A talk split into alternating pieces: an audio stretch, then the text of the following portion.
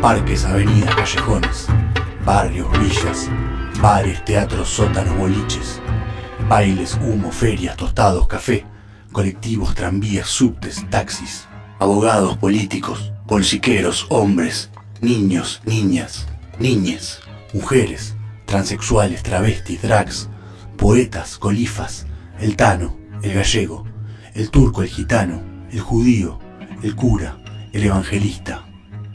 Canciones, luces, oscuridad, tango, milonga, rock and roll. Esquivando el éxito presenta Ruido a Ciudad, una traza sonora de la ciudad de Buenos Aires.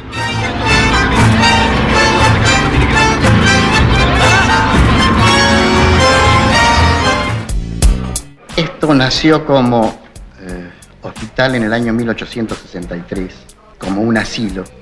Después fue hospicio, el hospicio de la Merced. Y desde hace unos 15 años aproximadamente es el Hospital José de Borda. Vamos a hablar del hospital neuropsiquiátrico más importante que tiene la Argentina, al menos el más grande. Estamos hablando del Hospital Borda. En un momento cuando se cae en el hospital como perdés la voz, te cuesta lo que es el hablar, por una maldita, maldita medicina que se llama Dopidol. Te dejan en un estado como, digamos, vegetativo, pero puedes caminar. Sos una momia andante. Y de pronto me fui recuperando y, me fue viniendo la palabra. Vamos de la causa en la que se investiga la violenta represión que ocurrió en el hospital.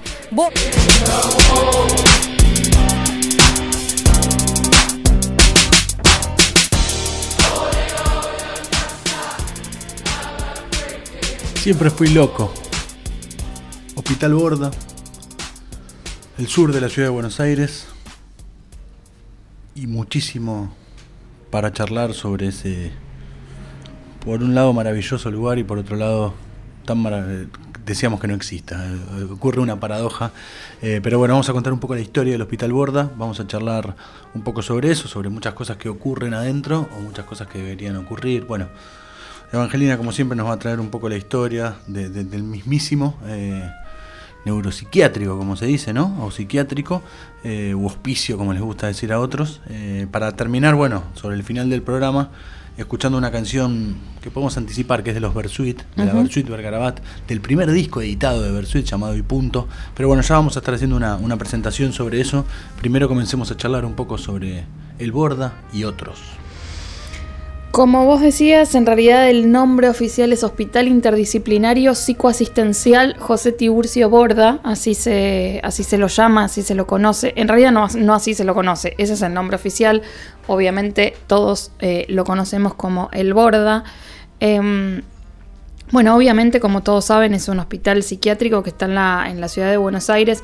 Vos hacías una referencia al, al barrio de Barracas y es interesante hablar justamente de ese emplazamiento porque se conoce el lugar como la especie de manzana de la locura, porque obviamente allí está el Borda, está el Moyano y está otro de los hospitales que también se dedican a la cuestión de la neuropsiquiatría. Que cambian por, por, género, digamos. Sí, obviamente es el, el, Moyano es el hospital de mujeres, el Borda es el hospital de, de hombres eh, y así se llamaban incluso en, épocas donde fueron creados, que no fueron creados específicamente como hospitales psiquiátricos o neuropsiquiátricos, sino que justamente eran el hospital del hombre y de la mujer, eh, y muchas veces hacían como referencia a que las mujeres de la caridad que se habían hecho cargo del Hospital de las Mujeres lo mantenían mucho más este, lindo y en condiciones con esta cuestión machista, ¿no? Un poco de que la mujer se dedica a poner lindas las cosas, eh, no tanto así el hombre. Pero bueno, em, el Hospital Borda fue fundado el 11 de noviembre de 1865 y en ese momento se eh, llamaba Hospicio de San Buenaventura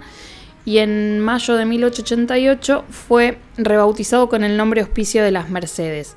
Ahí lo que empezó, bueno, fue em, un poco empezando a cambiar esta figura ¿no? de, hospital general y se fue como concentrando un poco en lo que tenía que ver más con la cuestión este, psiquiátrica.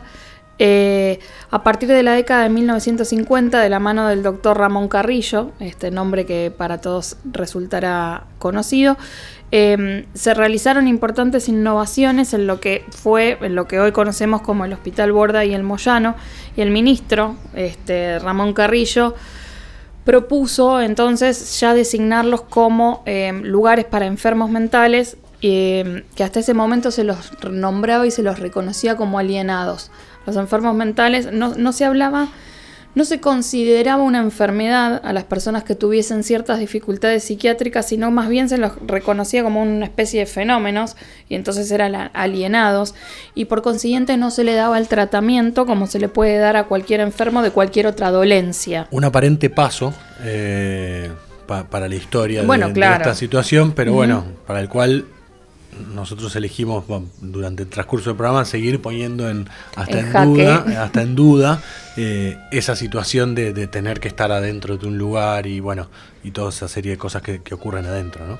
Sí, pero es importante hablar también como de estos pequeños logros, por ejemplo en 1954 dentro de, la órbita del ministro Ramón Carrillo eh, se realizó el primer congreso de psicología eh, y se le da como cierta entidad a la psicología como disciplina que hasta ese momento no había tenido, em, y se crea la primera carrera de psicología universitaria que se dicta en el Borda, eh, que hasta ese momento no, existía. Así que digo, es, como, son como pasos importantes que se van dando eh, en la consecución de, ciertos objetivos o de ciertas miradas un poco más amplias respecto de las personas este, con, con estas dolencias. Em, pero obviamente el camino es muy largo, ya sabemos dónde estamos hoy parados frente a esa realidad.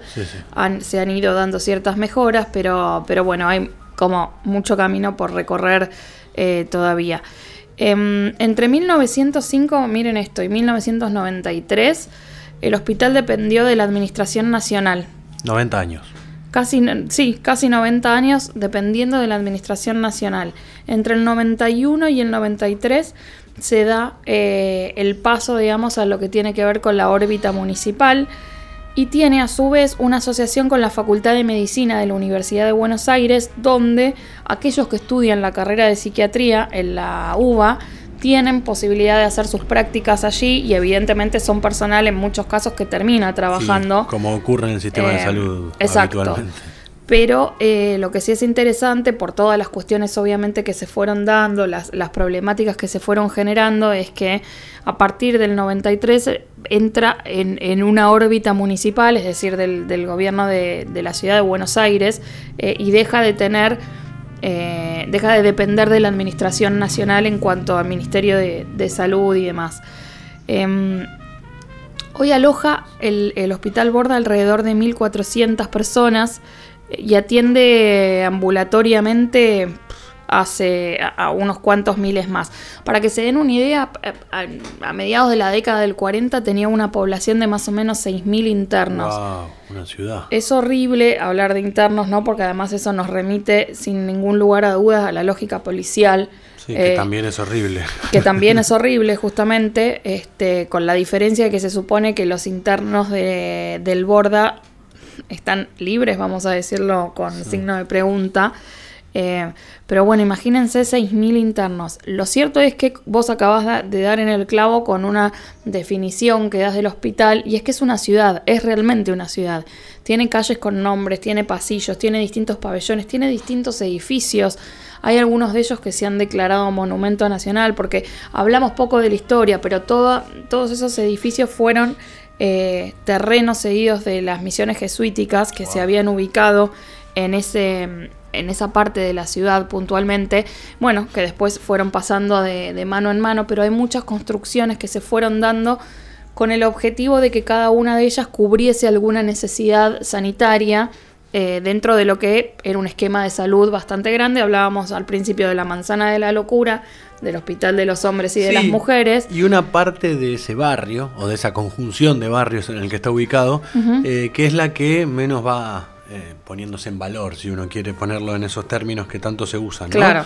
Porque es cierto que hay una parte del barrio de Barracas que, que hoy está un poco de moda, que, que, la cuestión de la propiedad está de a poco siendo un poco más valorada eh, mercantil, mercantilísticamente, no sé si está bien dicho así, eh, pero es cierto que toda esa parte empieza a quedar como relegada, ¿no? Cerca, cercana a las vías eh, y, a, toda esa manzana de, la locura que bien decís y alrededores. Sí, incluso se deja como, como un poco esa imagen también que, que es la imagen interna del hospital en algún punto, Claro. ¿no?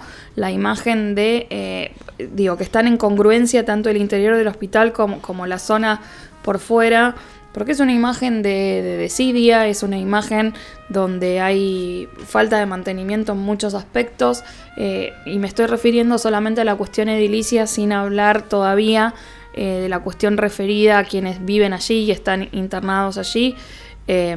Donde hay una, una falta total de, mantenimiento, donde las personas que viven allí se encuentran en condiciones muy precarias, incluso hay muchas habitaciones que son muy pequeñas, que no tienen incluso sanitarios eh, y, todo esto que parece un poco de, otro tiempo sigue sucediendo hoy internamente en, en las paredes del hospital Borda, eh, siendo a la vez, como muchas veces pasa ¿no? en, en Argentina, eh, punta de lanza en lo que tiene que ver con muchas cuestiones de la investigación, eh, de muchos trabajos que se hacen just- justamente con la Facultad de, de Medicina de la Universidad de Buenos Aires. Hay mucho, eh, mucho que tiene que ver con, con eso, ¿no? con, con trabajos de investigación profundos, con ser punta de lanza en ese aspecto, pero con mucha desidia respecto bueno, de en- en quienes están internados allí. institu- institución de salud ocurren protocolo de investigación, ¿no? En tiempos de pandemias y demás se habla mucho de eso. Lo cierto es que estos son protocolos sobre las cabezas de las personas directamente en un punto. Sí. Entonces ya empezamos a hablar de, de- de- de otra cosa que es un poco más a decir, eh, o a, no sé, a Me un parece análisis que de ahí- sangre sobre otra cosa. Que ahí también radica un poco justamente la, la- la mirada que, de la cual nos tenemos que alejar un poco. Vos decías, eh, referenciabas esto de los, de los estudios de investigación sobre la cabeza de la gente. Bueno, me parece que hay que tener una mirada un poco más amplia eh, y, y un poco de cuidado respecto de lo que uno, cómo nombramos ese, ese tipo de cuestiones, porque no es solamente la cabeza, eh, hay, una, hay una cooptación de los cuerpos de las personas que viven adentro del hospital Borda. Y digo viven porque ni siquiera quiero hablar de internos ni, ni de internados, y porque además se da una lógica muy siniestra que tiene que ver con eh, la disociación de esas personas respecto de su vida en sociedad. Se dan muchos casos que esas personas son abandonadas por sus familias por no saber lidiar con esa situación, por no querer lidiar con esa situación. Eh, entonces no tienen una, mm, digamos, una especie, una pared de contención por fuera de lo que es el hospital y entonces el hospital se vuelve en vivienda, perdiendo así, de alguna forma, el objetivo central que tiene que ver con eh, brindarle herramientas a las personas que pasan por allí para tratar de que eh, pueda existir una posibilidad de reinserción dentro de- del ámbito social. Pero claramente, digo, también la, la cuestión social por fuera no- nos, im- nos muestra que la sociedad en su conjunto no está muy eh, a favor, por las razones que sea, de volver a adoptar en el seno social a las personas que han transitado por un espacio como el Borda. Entonces, cuando hablamos de la cuestión mental, no hablamos solamente de la cabeza, hablamos de personas que empiezan a perder su identidad, donde se dibuja todas las posibilidades que tienen por esta afección, que no deja de ser una cuestión de, de sanidad, pero que en definitiva les coarta la posibilidad de la vida en libertad por un montón de factores externos a lo que esa persona, este, a las capacidades que tiene esa persona, porque a veces, muchas veces lo que sucede es que el, el- el- el propio sistema de salud eh, y las propias lógicas de los hospitales psiquiátricos lo que hacen es justamente despersonalizar y quitarle a, las personas que allí se encuentran toda posibilidad de eh, desarrollo independientemente de la, de la, nuevo, ¿no? De la dolencia que tengan, pero toda posibilidad de desarrollo y de contacto y de comunicación con, con el afuera. Por eso es importante, y un poco lo que nos convoca para este programa, es hablar de todos aquellos movimientos que se dan en el seno del Borda en relación a eh, otra mirada respecto de lo que es la, la salud psiquiátrica eh, en un proceso donde muchos de los que están allí con sus eh, ONGs y sus propuestas, eh, digo, culturales y demás, que ya vamos a estar ir conversa vamos a ir conversando eso, tienen una mirada mucho más vinculada a la desmanicomialización que al hecho de que los internos tengan que pasar su vida allí porque no tienen posibilidades de cura o lo que fuera. Bueno, eh, ya, diste un poco algún pie para, para hablar de las cosas un poco más lindas que, pasan adentro, ¿no? Mm. Eh, así que empecemos por allí. Bueno, eh, si quieren les, les, les, podemos empezar contando de, mm, del FAB. El FAB es el, el Frente de Artistas del Borda. Eh, el FAB se crea en 1984, ya tiene un montón de años, y obviamente no, una vez más en este programa hablamos de los años y de lo que significan, ¿no? Contextualmente esas épocas. El postdictadura, entonces. Es el postdictadura que justamente empieza a darle eh, otra visibilidad a las cuestiones y empieza a darle a los propios médicos que, están allí la posibilidad de empezar a pensar en otras lógicas. Eh, hay un modelo, que es este que hablaba recién de la desmanicomialización, se toma un poco de un ejemplo de Italia eh, de los años 70, que bueno, en Argentina obviamente si bien se conocía y demás, em, estas prácticas, imagínense en un contexto de dictadura militar, claramente si algo no importaba, entre todas las cosas que no importaban, en último subsuelo estarían las personas con, dificultades mentales.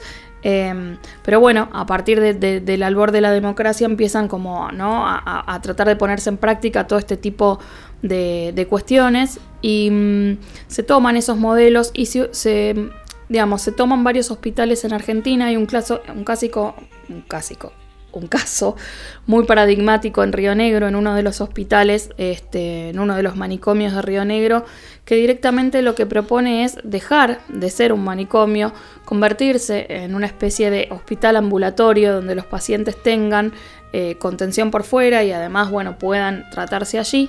Eh, esto de alguna manera se logra, pero bueno, porque eran, digamos, eran pocas las personas que estaban y allí. Y ahí hay una cadena también que es también eh, eh, el abandono familiar, claro, Hay toda una cadena ahí que hace que a veces no haya mucha mucha opción hoy en día. Entonces hay que trabajar en muchos aspectos Exacto. Eh, de, la vida del hombre en sociedad. Lo que pasa que, ah, digo, en ese, digamos, la mayoría de los casos se da esa situación, un abandono muy fuerte de las propias familias y entonces la falta de contención en ese aspecto. Pero lo que sí se puede recuperar en esta experiencia eh, tiene que ver con justamente eh, la resignificación del yo, de que las personas que están allí no pierdan su identidad, no pierdan la interacción social y puedan empezar a trabajar eh, y a mostrar todas sus características em, eh, potenciales, ¿no? que un poco se apagan dentro de los espacios como, como el Borda. Bueno, el Frente de Artistas del Borda, el FAB, em, decíamos entonces, surge con el objetivo de producir em, arte como herramienta de denuncia y transformación social de artistas internados y externados del hospital eh, a través de distintas formas de presentación que tienen que ver desde el teatro, la música, eh, la plástica. Hay un montón de, de, talleres que se dan en el seno del FAB, de los cuales en general funcionan con un coordinador em, de la tarea específica, digo, si hablamos de teatro, alguien que sepa de ello, eh, un acompañante terapéutico y las distintas personas, porque esto está abierto a la comunidad, las distintas personas de la comunidad que se quieran sumar para trabajar junto con, los internos del Borda. Em, la realidad es que un poco lo que ellos proponen es eso, ¿no? Es un cambio que tiene que ver con lo interno en relación a que las personas que están allí pueden empezar a identificar que tienen potencialmente eh, todas esas herramientas que le permiten generar arte y eso de alguna manera lo que hace es reforzar la subjetividad eh, y ese es como el objetivo primario. Hay, hay, como tres objetivos que se plantea el FAB. La cuestión subjetiva, la cuestión de, reafirmar y afianzar la subjetividad, la cuestión institucional, y entonces lo que ellos proponen es que a través de las obras de arte los propios internos puedan eh, poner de manifiesto aquellas cuestiones que están sucediendo dentro del hospital que no son justas, como hablábamos, como la cuestión de no tener espacios eh, limpios, no tener espacios buenos, no tener espacios eh, amplios como para, para, poder desarrollarse. Entonces ahí se empieza a dar como toda una lógica institucional donde ellos ponen de manifiesto a través de sus propias obras de arte todo lo que está sucediendo internamente en el hospital y lo sacan afuera. Y como tercera pata, que como verán está todo encadenado, se da la cuestión de la sociabilización, porque ellos salen del hospital a mostrar su arte, hay, hay, como dos variantes, ¿no? Pueden salir a mostrar su arte y pueden abrir exposiciones o mismo obras de teatro dentro del hospital, pero entonces se genera en ese, en ese tercer momento la sociabilización, donde eh, al estar abierto el espacio para la sociedad en su conjunto, se da esa dinámica donde personas completamente por fuera del hospital Borda pueden acceder a ver estas, estas obras de arte o estas obras de teatro o escuchar esta música. Y lo mismo sucede en festivales eh, por fuera, que bueno, que justamente hacen, hacen ese link entre las personas que están dentro del hospital y quienes están fuera. Entonces, para reforzar un poco la idea, se dan estos tres pilares de el, refuerzo de la subjetividad, la puesta de manifiesto en la cuestión institucional y la sociabilización respecto de los internos y quienes no tienen nada que ver con el universo del Borda. Hablábamos entonces de su creación en 1984, hasta el día de hoy sigue existiendo. Em, es todo muy a pulmón, ¿no? Son, son ONGs y muchas ganas de la gente de trabajar en función de darle a aquellas personas que, que están dentro del borda la posibilidad de no convertirse en fantasmas, básicamente tiene que ver con eso. Y que el ruido ciudad sea la locura, la locura del sol. Ojalá salga el sol. Mi vida fue solitaria. El dolor es un que se instala. Ojalá salga el sol. Ojalá salga el sol.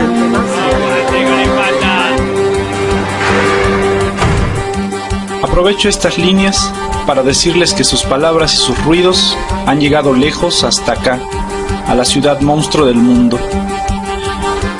Dolió y mucho el vuestro deseo de dejar el borda y no poder, las noches de soledad, el coqueteo con la muerte de venas cortadas o sobredosis, la espera de la visita, las pastillitas con horario, el qué tal, cómo andás, dormiste bien, te pegó el enfermero, te trataron bien, morfaste. Ojalá salga el sol. Ojalá salga el sol. Por acá también estoy cansado de que me digan loco. Loco porque les digo nunca trabajen. Loco por no pensar en la cruz, ni en casa, familia, éxito o dinero.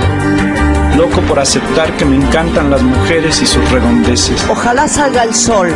Es la cárcel de los deseos. Ojalá salga el sol. Sufro sin desesperación y sin nunca darme por vencido.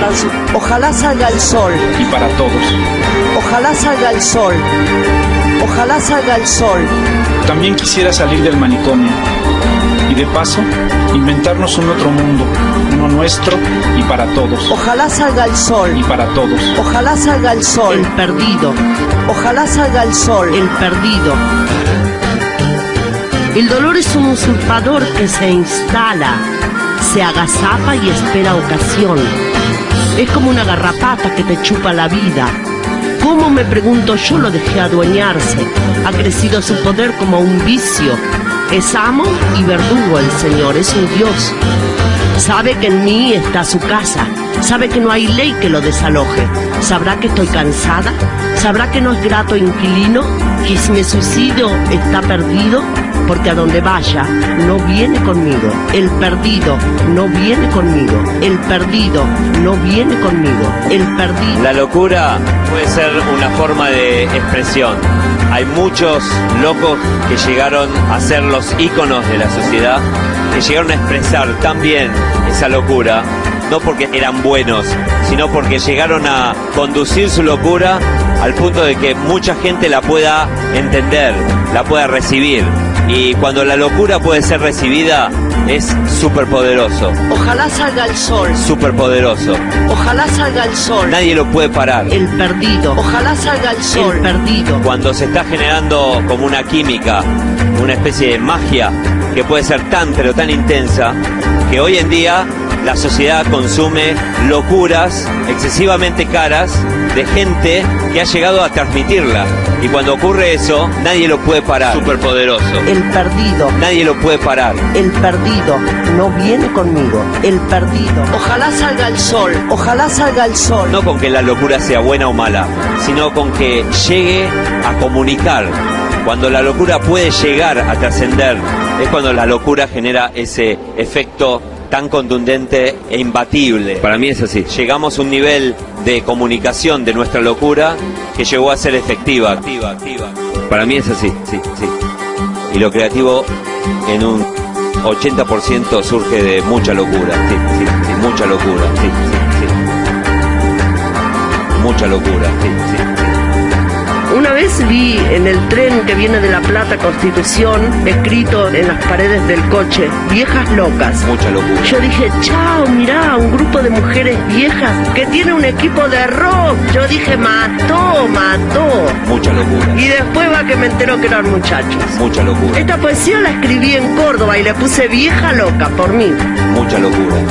Vieja loca. Yo entre ser una joven cuerda a cuerda, prefiero mi loca.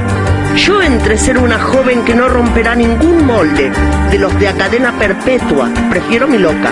Y continuará la cadena y el nudo y el culo a exponer como maniquí cordobés, prefiero mi locura y mi vieja y mi ver, aunque ver duela y sangre hasta enloquecer. Mucha locura. Mucha locura. Mucha locura. Ojalá salga el sol. Mató, mató. Mucha locura. Prefiero mi loca. Ojalá salga el sol. Prefiero mi loca. Y voy a leer este pequeño relato y la poesía que se le continúa. Mucha locura. Mucha locura. Los dueños de la balanza. Había una piojita que se había ido haciendo amiga de una tarea. Nació un día en ella la inquietud por ver que en la balanza un platillo rebalsaba y el otro rebalsaba. Uno de peso pesado y el otro devaluado estaba su peso. Ella se instaló en el platillo pesado para conocer las razones de su peso. Muchos años le llevó llegar a la conclusión, todo es cuestión de poder. Un platillo es el poder, el otro platillo es el no poder. Luego vio los modos del poder. Vio que luchando contra el poder se puede llegar a poder. Los que pueden siempre pueden más poder. Después la piojita se instaló en el otro platillo, el del peso devaluado. Ahí se complicó tanto la cosa que se le descompuso la cabeza. Entonces la piojita quiso conocer el mundo y metió mundo en su cabeza, la historia del mundo. Entendió entonces que el poder es Dios, tiene todos los poderes y los usa a más poder. Al cabo hubo de llegar a pesar del pesar a la conclusión que la maraña es tal que no se puede desenredar. No es posible por la dependencia. No se puede desenredar. Mucha locura. No es posible por la dependencia. Por la dependencia. Mucha locura. Bueno, habla Adrián. En el servicio 29. El Borde es un, es un hospital de, de locos. ¿Vos estás loco? Yo no. Yo cuento de, mi experiencia y la que compartí con ellos acá durante ya 15 años. 10 años de radio y 15 de, de, de pasillo, como suelo decir yo. Hay momentos que el hospicio para mí se convierte en un paraíso, un refugio, pero por momentos te enterás de cosas muy graves que no tienen solución. Eh, quitarle los derechos a, la opinión al, paciente durmiéndolo a la fuerza, para que se olvide quién es, creyendo que uno durmiendo va a solucionar sus problemas y cuando te despertás los problemas los seguís teniendo. Sos una pastilla que camina, deambula, se babea como un chico, se, se defeca encima, deja de ser un humano para ser un animalito. En 1991, el psicólogo Alfredo Olivera constituye formalmente, podemos decirlo de algún modo, ya estaremos contando, lo que va a comenzar siendo la primera radio en el mundo, en el universo, eh, en transmitir desde un hospital neuropsiquiátrico. Así que ya estamos comenzando a hablar de este modo de, de la colifata. Ujú. Cuando hicimos el episodio, que pueden encontrar por aquí arriba, eh, de los 100 años de la radio, hicimos tres episodios, casi que le dedicamos uno a, a la colifata y luego dijimos, Bueno, sí, la colifata es parte de los 100 años de la radio. Bueno, ya habrá momento y efectivamente eh, llegó el momento. Ese momento llegó. Por supuesto, y un poco relacionado con todo lo que veníamos hablando y todo lo que vos nos venías contando, eh, hay una necesidad de quien está dentro de ese lugar, tanto laburando como en este proceso de internación, eh, de expresarse, de hablar. Vos venías contando parte de, las cosas que ocurren allí adentro para poder hacer eso que muchas veces mediante pastillas, mediante tratamientos, mediante todo encierro mismo, uno no puede hacer. Entonces, ¿qué mejor vehículo que la radio para hacer una voz eh, a algún lado, para llegar eh, a algún lado? Entonces, eh, una FM comunitaria ¿sí? de, un barrio propone que, que, se graben de algún modo microprogramas, segmentos para luego retransmitirlos ellos. Bueno, así comienza. Hasta que alguien llega ¿sí? y, les da una especie de, antenita, de alguien que tenía una, FM barrial. Porque nacen así a veces los proyectos también, con ganas de comunicar o con cosas que, comunicar, más allá de las dos cosas. Las dos cosas. Y con alguien que te ayuda, que te acerca y dice, bueno, ustedes son una radio, ¿sí? Séanlo, ¿sí? un señor llamado Américo, según dicen las crónicas, eh, hablando un poco de la historia de la antena en sí. Exacto. Eh, un señor llamado Américo, que era de una FM barrial de, San Miguel, le dijo, bueno, si son una radio, séanlo, no, no, usen solo el concepto de, radio porque alguien les retransmite después, porque hay una red hermosa de radios comunitarias que retransmiten todo esto, séanlo. Y le llevan un, un transmisor de un watt eh, aquellos que saben de tecnologías eh, sabrán que es muy poco. Muy pequeño. Y, una especie de, cosa muy artesanal fabricada por este mismo personaje llamado Américo.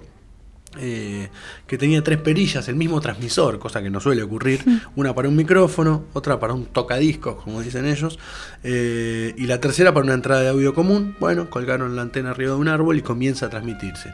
Y ellos iban probando de a poquito el alcance de esa antena que tenían desde la colifata. Eh, que sintonizaba en el 96.3. ¿sí? Un miembro de la colifata, Mario Galletita, algunos lo, conocerán, era el que iba testeando con una radio portátil hasta dónde era el alcance. Llegaron a descubrir alrededor de 200 metros de alcance.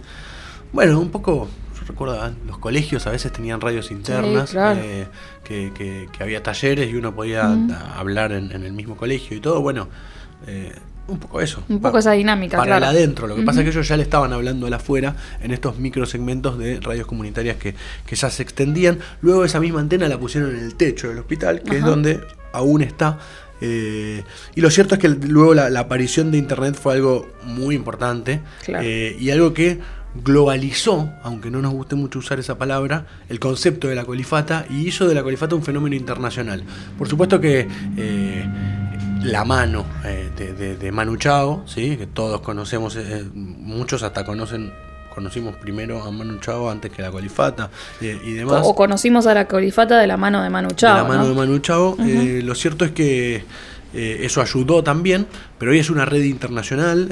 Forma parte de una red de radios comunitarias internacionales a partir justamente de de reuniones y demás, a veces vos decías, hay que amigarse con los conceptos, ¿no? La globalización obviamente ha traído muchas cosas que sabemos que no son eh, buenas, sobre todo para estas latitudes, pero de alguna manera cuando hablamos de este tipo de expresiones y donde una radio y una propuesta como la de la Colifata se puede insertar dentro de una red de radios comunitarias internacionales y latinoamericanas, hay experiencias que están muy buenas porque además ponen eh, en visibilidad ¿no? Eh, muchas de las cuestiones que, que suceden. Yo creo que la Colifata sin dudas es, ha sido parte fundamental de que uno conozca, se entere y sepa las vivencias que se dan dentro del hospital Borda, porque hasta la aparición de la colifata eh, era, muy difícil, digamos, enterarse de lo que pasaba allí, más allá de alguna que otra cuestión puntual, alguna que otra denuncia, pero digo, la, la colifata pone de manifiesto una realidad eh, intrahospitalaria muy complicada y que le pone justamente, como vos decías, vos a esa situación. Y con otra, de otra forma también, con otra visión, ¿no? Ya desde el nombre eh, hay, una cuestión un poco humorística, mm. el nombre a su vez elegido por ellos mismos y todo,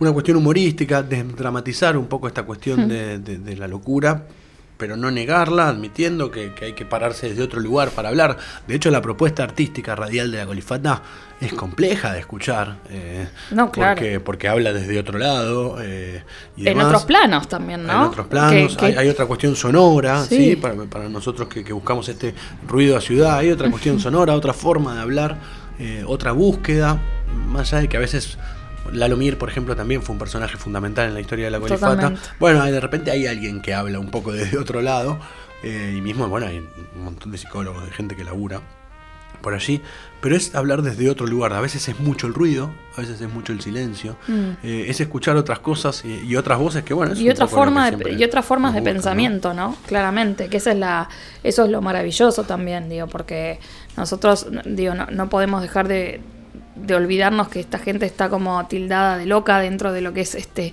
el, el concepto de locura y en realidad es mirar la realidad en muchos casos de, de otra forma y en, en consecuencia ponerlo en palabras de una manera donde convencionalmente no estamos acostumbrados a escucharlo. Bueno, eso también genera eh, un, shock disruptivo y un, y un shock de atención importante para quienes se, prestan o prestan su oído a, la propuesta de, la colifata. Vos decías algo de, desde el nombre, lo humorístico. Cuando yo hablaba recién del FAB, no comenté algo que, que también es muy simpático en este sentido, que es que los, los- los propios actores de del Borda se llama, bueno, se, ríen un poco de esto de que se dice que todos los actores están locos. Dice, a mí no me van a venir a sacar el título, yo soy el loco que ahora soy actor. Dice, no, no, no, no me van a correr desde ese lugar que es, que es propio. Y de alguna manera, dentro de, de esa apropiación de la locura, también está lo que hablábamos de la subjetividad, que también sucede con la colifata, ¿no? Es el, el sujeto en acción, no el sujeto tirado en una cama empastillado, sino el sujeto generando y produciendo contenido, en el caso de la colifata, poniéndolo al aire eh, y comunicándose con, con el afuera. Son cosas que decirlas así suenan muy, este, como muy obvias, pero es muy, muy tremendo pensar en, en- en el aislamiento de las personas que están adentro del borda, la desidia y la dejadez que se da sobre, sobre esas personas. Sí, y una vez más eso, ¿no? Eh, otra forma de ver las cosas. eh, Claro. eh, que en, este, en, en- en momentos de uniformización total de la información, de la ropa, de, de la vida, de uniformización total, de pérdida de identidad, de todo, como Claro. siempre hablamos, pero ante una aparente identidad. Identidad constituida, sí. Inexistente, porque es tan uniforme que cuál es la identidad, no Ninguna. sabemos muy bien cuál. Eh, otra forma de hablar, otra forma de comunicar y la resistencia de eso durante los años, con un montón de gente desde adentro y desde afuera que colabora y que ayuda con lo que pueda para eso, eh, es lo que nosotros rescatamos eh, de todo esto sin duda, ¿no? Definitivamente. Eh, bueno, la canción del final, llega el momento. Nosotros alguna vez presentamos a, a Bersuit Bergarabat. Vamos a escuchar una canción de, de los Bersuit de- del primer disco llamado Y Punto, años 90, ¿no? Eh, un disco que claramente habla de... eh, no quiero decir premonitoriamente, porque ya estaban ocurriendo, ocurriendo esas cosas, pero de todo lo que comenzaba a ocurrir. Y esta banda de psicópatas, como bien se, se hicieron llamar ellos siempre, eh, lo- los Bersuit, eh, a- a- alrededor de muchos mitos tejidos alrededor. A- hay mitos de que el mismísimo cantante Gustavo Cordera, o ex cantante, había estado internado en el Borda, otros de que el hermano de Cordera había estado internado en el Borda. Bueno, no nos importa muy bien esos detalles si son ciertos o no. Lo cierto es que ellos han sido en su mayoría los integrantes fundadores vecinos Claro. del Hospital Borda en un punto también, y eso es lo, lo que nos importa, ¿no? Avellaneda, La Boca. Lanús, Barracas, todos esos barrios linderos, San Telmo, son los barrios de los que Bersuit ha ha hablado durante toda su carrera y, y que fueron su cuna. Eso, es, eso, es, eso es biográfico. Innegable, digamos, sí. claro. Eh, y en ese disco llamado Y Punto, eh, eligen desde otro lado, muy completo a, a lo que veníamos hablando, o a Manu Chao, o a esto o lo otro, con un nivel de, de tensión Fuerte. fuerte desde la letra, desde la música, de todo, eh, hacer una especie de homenaje a los locos, a los internos de- del Borda. Un dramatismo total. No es nuestra intención terminar de esta forma, pero así lo vamos a hacer con este homenaje a los locos del Borda.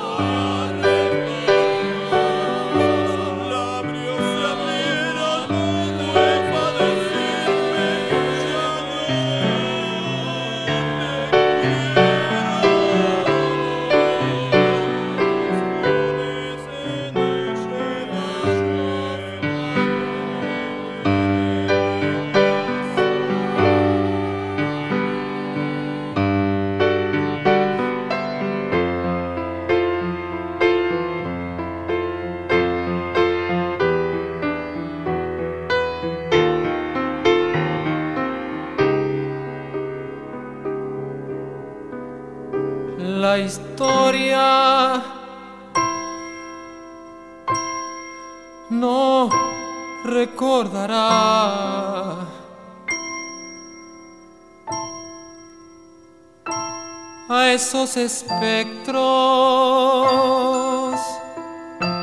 que andan solos con su alma.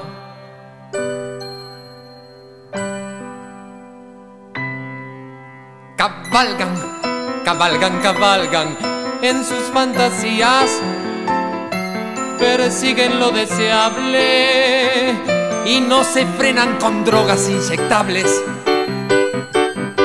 Mirando arriba, esperando a alguien bajar,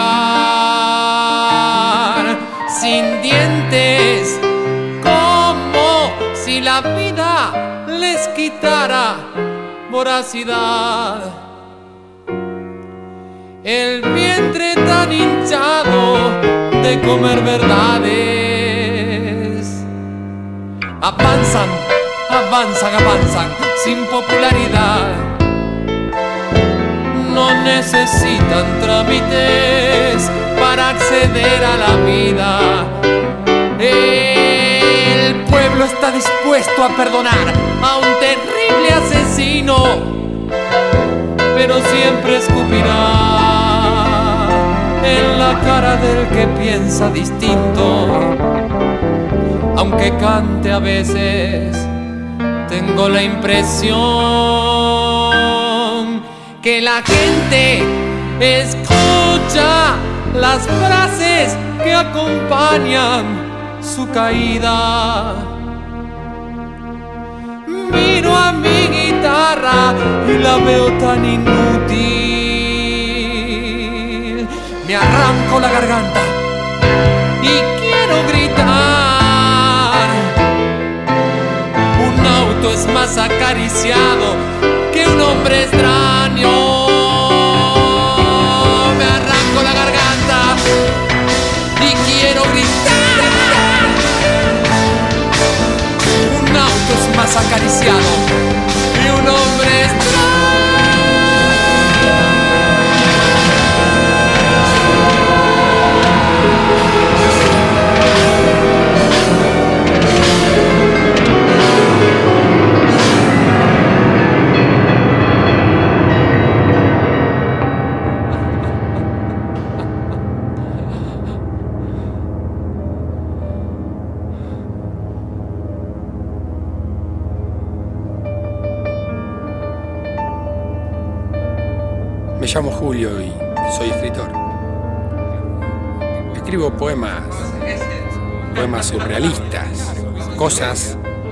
que van a pasar.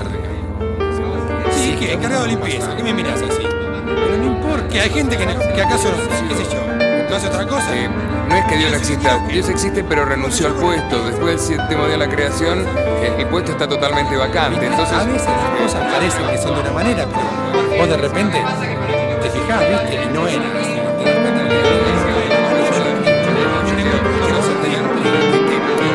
Existe pero no trabaja como Dios, porque cuando vio al hombre dijo, Dios mío, ¿qué he hecho? Entonces se preguntó, ¿qué hago? ¿Sigo duermo? En realidad yo me pregunto. ¿Sabés qué lindo que es el? Cuando viene el sol, a la mañana me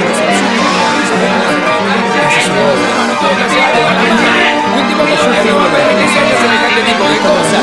Entonces yo digo, ¿Dios existe o no existe? No, existe, pero en realidad renunció a su puesto.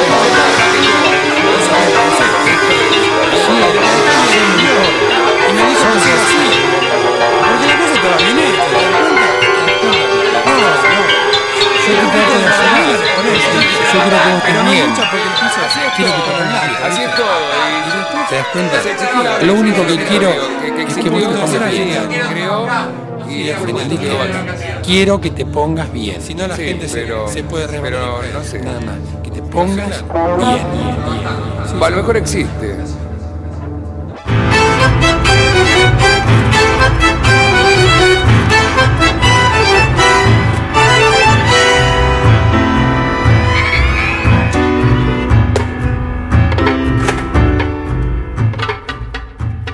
Será hasta la próxima, gracias. Chau. Chau.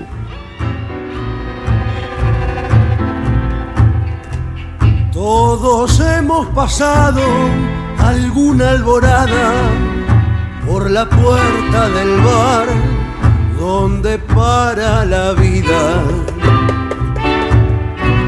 Donde a la medianoche reviven fantasmas y el poeta a su musa da la bienvenida. Donde las horas pasan más tristes que ella, igual que una mueca de vieja comparsa. Donde vuelve a piantarse la piba más bella, dejando perfumes que ahuecan el alma.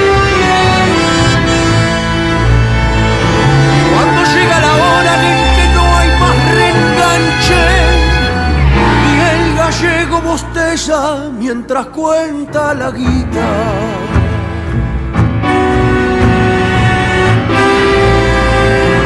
Eran tres trasnochados empinando el estribo, tintineante el cáliz del agua bendita.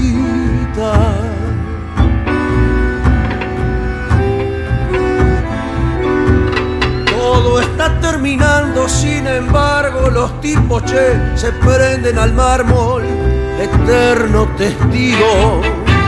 Discuten, se abrazan, recuerdan, sonríen, es impresionarlos, son viejos amigos. Uno tiene los ojos en humo del billar, otro las ilusiones se las llevó al remate. El tercero es el único dice normal, justo el que ha vivido cuidando un empate. Agoniza la noche, se anuncia el maldito. El mozo le baldea las patas al escabio.